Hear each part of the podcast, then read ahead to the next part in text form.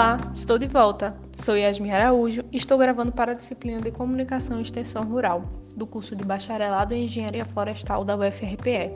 A disciplina é ministrada pelo professor Oscar Zúñiga e hoje iremos abordar o texto Estado, Mídia e Identidade, Políticas no Nordeste Contemporâneo, de Alexandre Barbalho, e o texto A Desinvenção do Nordeste, de Roberto Azoubel. Vamos começar? O texto de Barbalho inicia falando que uma região não é uma delimitação natural, baseada em critérios objetivos fornecidos por uma geografia física, nem uma essência cultural definida pela geografia humana, e sim uma construção resultado de interesses que disputam ou tecem alianças entre si para conquistar o poder de divisão de um espaço, atribuindo-lhe identidade. Ele cita Pierre Bourdieu quanto aos critérios objetivos de definição de uma identidade regional, que na prática social são objetivos de representações mentais ou objetais. Já Durval Albuquerque Jr. percebe região como construção, uma arqueologia das práticas discursivas e não discursivas que, a partir dos anos 1910, deram lugar a uma visibilidade e uma forma que se pode dizer nordestinas. Iremos abordar cinco tópicos nesse texto, e o primeiro deles é as indústrias culturais e a invenção do Nordeste. Ao observar o discurso regionalista, tido como um dispositivo de poder, Albuquerque destaca o discurso acadêmico-científico, o artístico e o midiático. Os dois primeiros têm o seu desenvolvimento destacado a partir dos anos 30 pelas diversas indústrias culturais do país. Falando no discurso midiático, é curioso perceber como ele auxilia a fixar a ideia do Nordeste não só a partir das representações de si, mas também, ou principalmente, daquelas produzidas pelo outro, que no caso seria a imprensa sulista, mais diretamente a imprensa paulista. Pois a forma como eles apresentavam o Nordeste no século XX, com um foco no jornal O Estado de São Paulo, qualificavam a região como atrasada, rural, bárbara, assolada permanentemente pela seca, servil e ignorante. Em confronto, eles apresentavam o sul do país como uma terra da abundância, do progresso, de uma geografia humana e física generosa. Vamos fazer uma pausa para o comentário de uma nordestina, que no caso sou eu mesma. Poxa, eles eram tão xenofóbicos, né? Mas assim, será que eles eram ou eles ainda são? Fica aí o questionamento para você, caro ouvinte. Mas voltando ao texto e tomando como exemplo algumas coberturas sobre a seca que foram feitas pela imprensa sulista no Nordeste, podemos afirmar que eles sempre retratavam o Nordeste como algo que o Sul não deveria ser, pois eles deviam seguir a civilização, a riqueza e o progresso. Do outro lado da moeda, o discurso da seca unificou as decadentes elites nordestinas em torno de reivindicações de investimentos na região por parte do governo federal, o que marcou o início da indústria da seca. Em 1920, o processo de construção discursiva do Nordeste ganhou reforço com o movimento regionalista sediado em Recife e liderado por Gilberto Freire, porque a mídia nordestina teve um papel fundamental para a divulgação do movimento.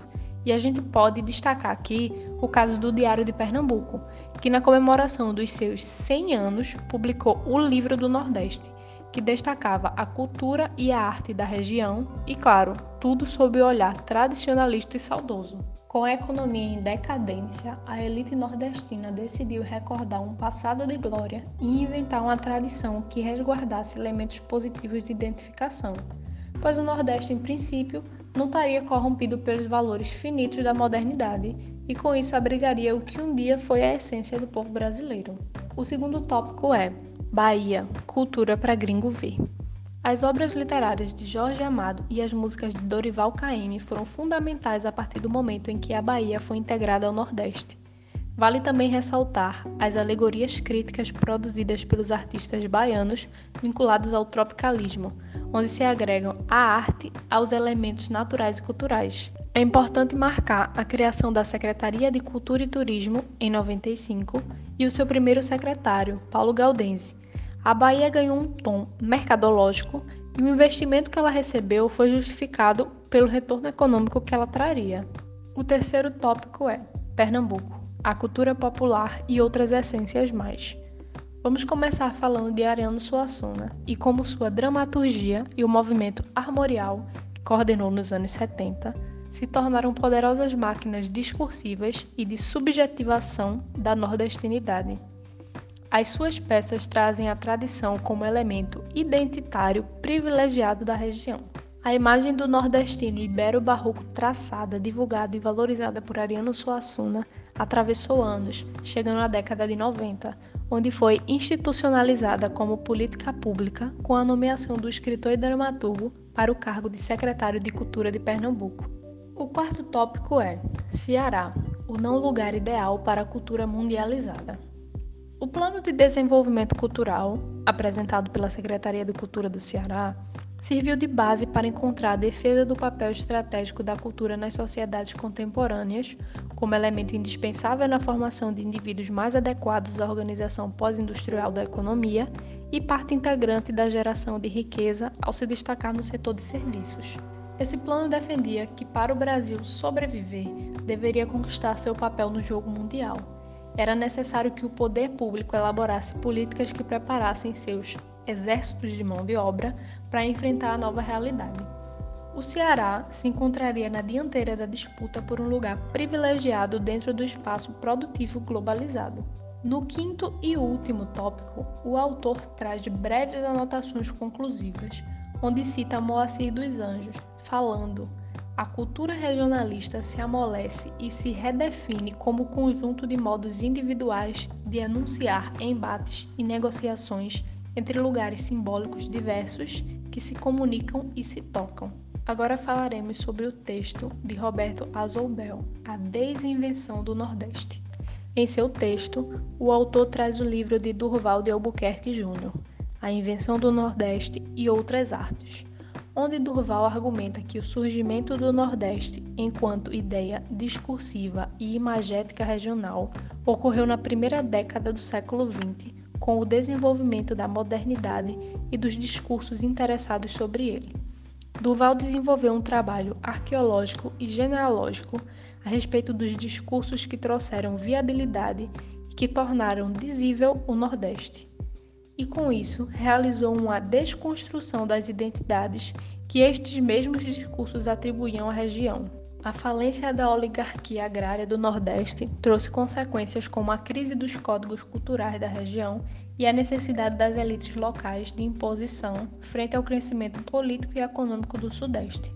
O antagonismo regional que foi gerado acarretou no estabelecimento de um embate entre a tradição e a modernidade. Nos anos 30, os discursos procedentes das obras dos artistas intelectuais sobre o Nordeste se invertem pois eles não sonham mais com a volta ao passado, mas sim com a construção de um futuro.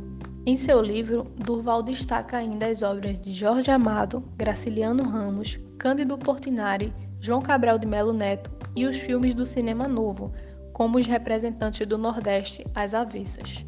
Durval afirma que, diante da expansão da globalização, os regionalistas e os nacionalistas se tornaram anacrônicos e reacionários, pois bloqueavam as trocas culturais e, com isso, não permitiam o surgimento de novas formas criativas e interpretativas no ambiente artístico-cultural. Ele ainda cita o tropicalismo como exemplo de uma possibilidade de interpretar o Nordeste. O Mangue Beat, movimento que tomou os manguezais do Recife, além de fazer parte da esfera da música popular, se espalhou rapidamente como um conceito e assim ocupou espaço na moda, no design na fotografia e em outros campos, considerado não só como um ritmo, mas também como uma chave de interpretação da cultura. O movimento Mangue Beat em si estava mais preocupado com a identificação da produção cultural dos excluídos do mapa global, das periferias de outras áreas do planeta do que com o estabelecimento de uma identidade regional ou nacional. Para finalizar, gostaria de deixar uma frase de Ariano Suassuna que diz: Arte para mim não é produto de mercado. Podem me chamar de romântico. Arte para mim é missão, vocação e festa. A quem me ouviu até aqui, deixo a minha gratidão. Saúde e paz a todos. Até a próxima!